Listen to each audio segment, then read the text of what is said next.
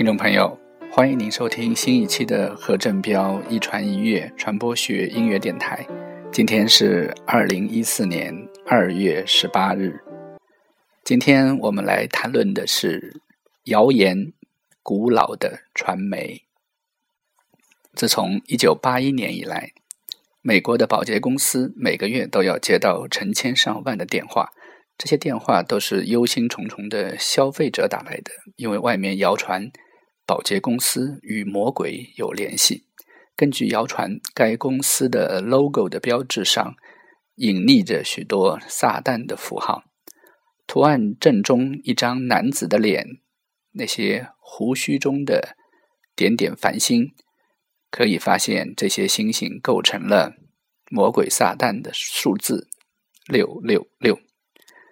于是有人谣传，该公司为了使生意兴隆，与魔鬼缔了约，将其利润的百分之十交付给一个信奉撒旦的教派。这个谣言从一九八零年在密西西比州西部悄然降临以来，一直蔓延到美国东部。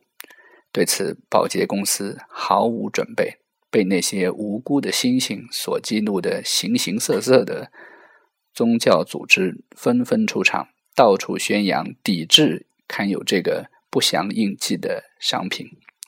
当然，今天我们从宝洁 PNG 的 logo 上已经看不到这个男子、月亮以及胡须了。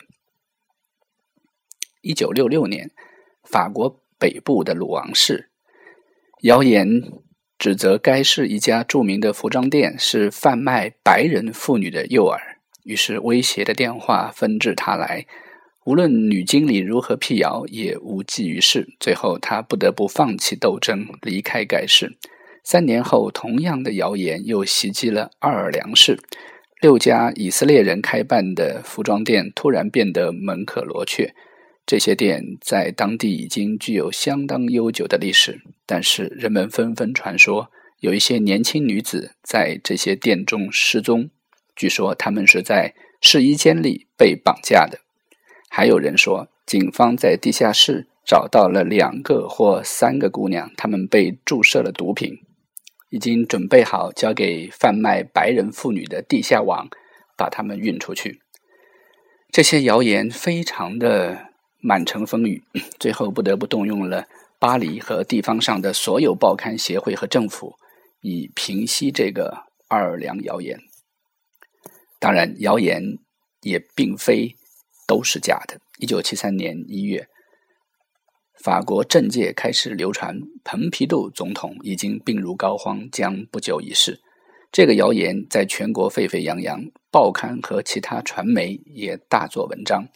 尽管官方从来没有证实过这一消息，但是总统的疾病在当时成了最热门的话题。一年后。共和国总统果然病重去世。一九六三年十一月二十二日，美国总统约翰·菲斯吉拉德·肯尼迪在他的车队穿过达拉斯时遇刺身亡。特别委员会调查了这个事件，并作出结论，认为是一个名叫里哈维·奥斯瓦尔德的凶手所做的。但是民间一直不相信，或者说认为。并不是只有一个杀手，人们纷纷传说那天在达拉斯城有好几名杀手潜伏在那里，那是一个真正的阴谋。时至今日，美国官方关于凶手单独作案的说法始终未能说服部分的美国公众舆论。这四个案子各不相同，但是他们都有共同的一个特点，就是谣言在其中传播。公众并不知道谣言是从哪里开始产生的，但是可以看到谣言在繁殖和传播。对于谣言最著名的定义，可以归功于美国社会学家特西布塔尼。他对谣言的定义是：谣言是一群人讨论过程中产生的即兴新闻，就像爵士乐是即兴音乐一样。他认为谣言是一种。即兴的新闻。另外一种观点认为，谣言定义应该排除通过口传媒介的方式合法的传播官方消息的现象。换而言之，谣言始终是有一个对立方的。谣言是一种信息的扩散过程，同时又是一种解释和评论的过程。这是西布塔尼设想的。谣言是一种集体行动，目的是为了给无法解释的事件寻求一种答案。西布塔尼的论点可以用一个简单的公式来概括：谣言等于事件的重要性乘以事件的含糊不清。我们现在听到的是 Adele 创作的一首。Rumor has it，这曾经是一部同名电影的名字。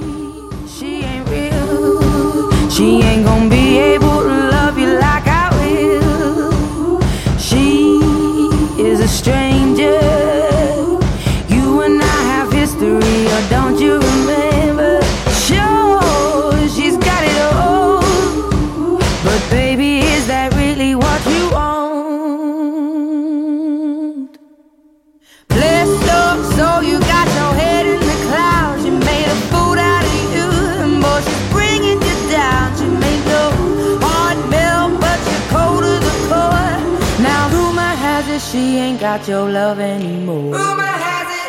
Rumor, rumor.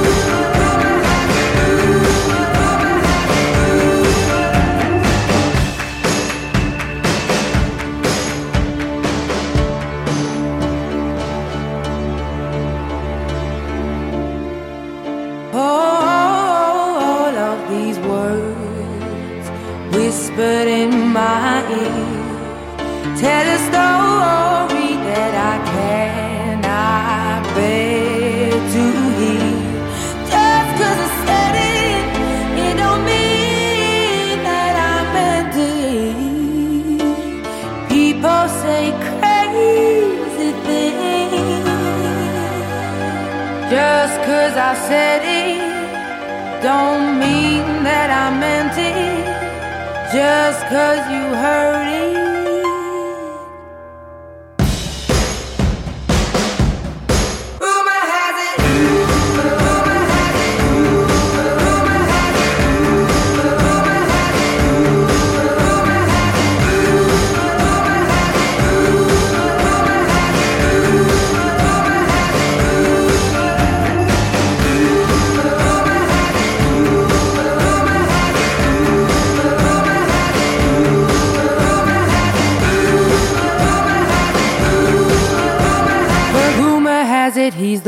I'm leaving you for.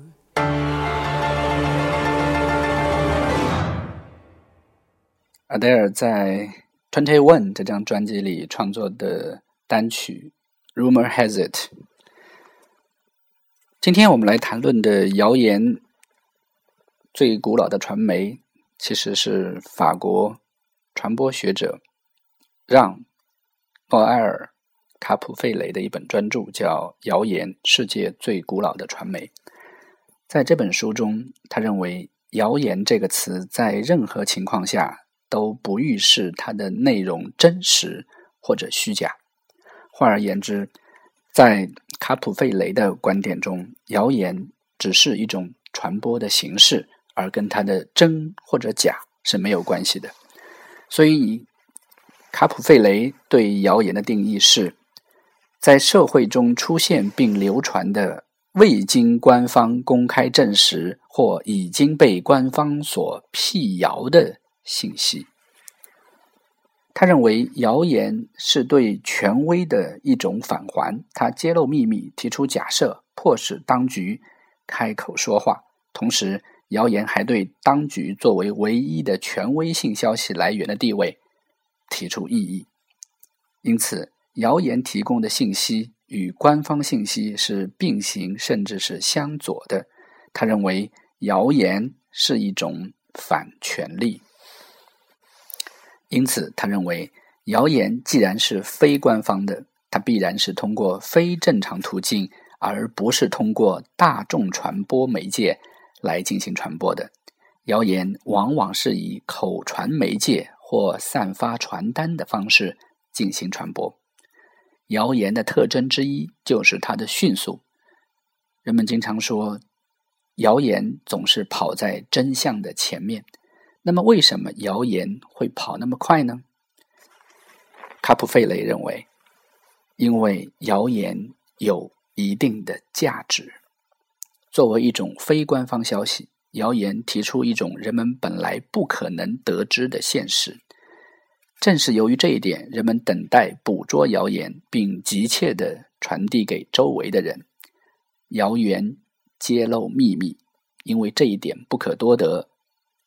所以显得非常珍贵，这是谣言的价值的基础。但在传播过程中，谣言的迅速、合乎逻辑的来自信息本身的价值，不可避免的会逐步的贬值。譬如说，谣言总是叙述一件新近发生的事情，甚至当谣言已经成为陈词滥调，十年来一直在各处都能听到它。譬如说，我们经常听到。一个男子因为约会陌生女子，然后醒来发现他的肾被割掉了，类似这类的谣传。但是每一次他出现，都会以一种独家新闻、最新消息的获得者的姿态去传播。所以我们会看到，谣言是使信息永远时效化，甚至是热点化的一个结构特征。这个结构特征既必要又合乎逻辑。抹去时间，将计时器拨回零，每个人就都能重新赋予它价值。其实，中文作品中关于谣言或者流言的音乐也很多。今天我选择的是黄磊演唱的《谣言》，娃娃作词，黄中原作曲。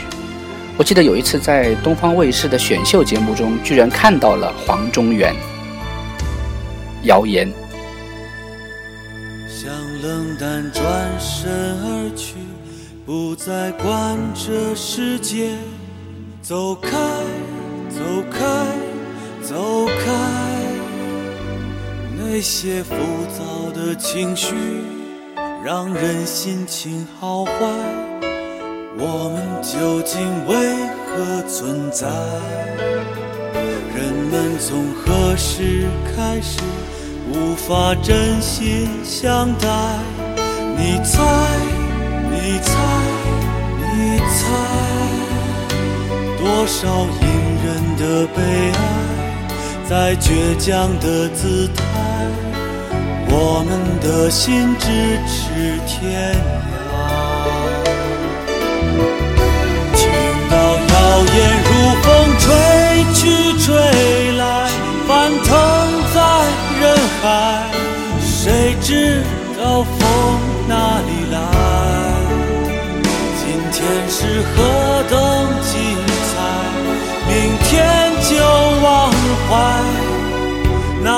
怕有人受伤害，听到谣言如风吹去吹来，翻腾在。人海，谁在乎风哪里来？也许把黑说成白，恨也说是爱，这就是我们的时代。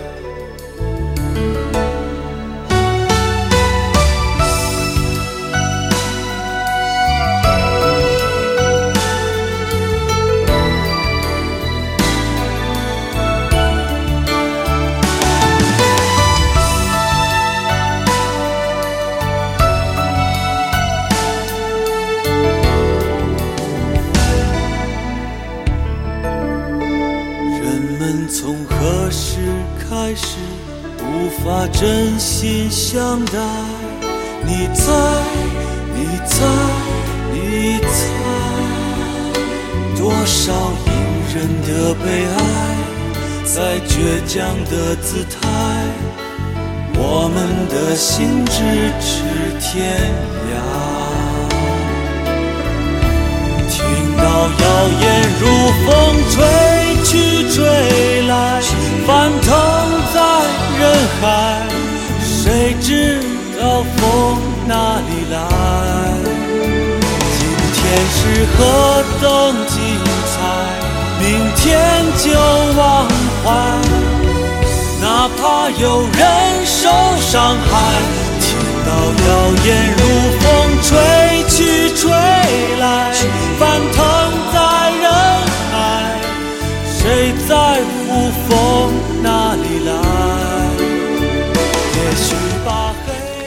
谁在乎风从哪里来？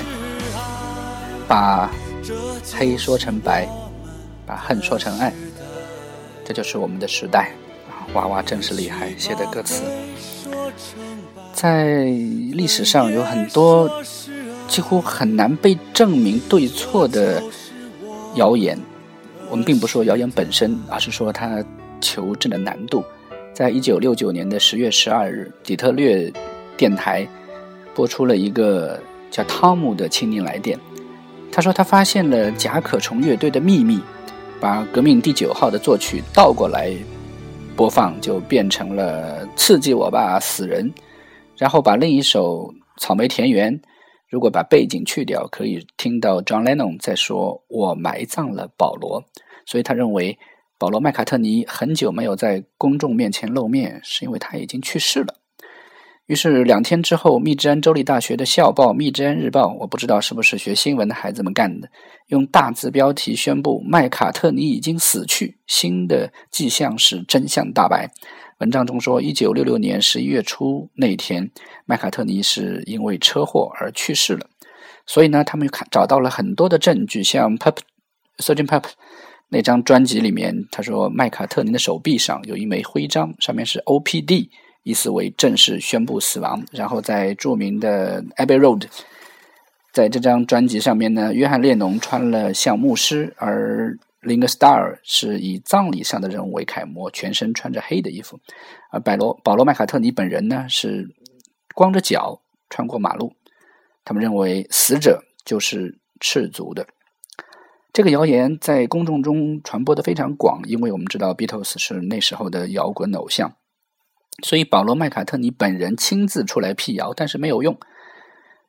那些相信谣言的人们说，在美国生活周刊上进行辟谣的麦卡特尼是个假的，是一个酷似他的人。甚至有人说，麦卡特尼之前和之后的音乐风格完全不同。而这样的谣言，每几年就会出来传播一次，包括我们会想到的美国有没有登上月球啊等等诸如此类的。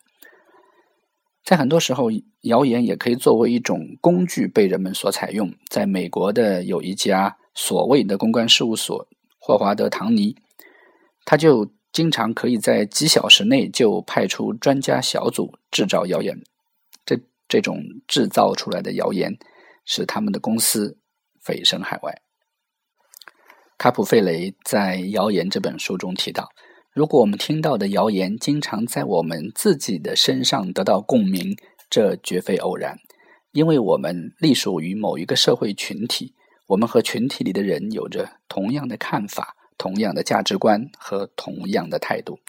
谣言对我们的直觉、感情和见解所带来的保证，说明了不大可信的谣言在某种程度上一样可以取得成功。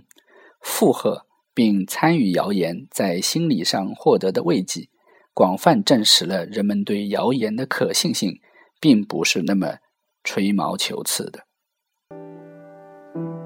亲爱的听众朋友，由于时间的关系，我们今天的节目暂时只能到这里。但是，谣言作为世界最古老的传媒，我们还会在以后的节目中再来探讨它为什么会产生，它是如何传播的，以及我们如何来制止，或者说来验证谣言的传播。感谢您收听本次的何振彪一传一乐传播学音乐电台，我们明天再见。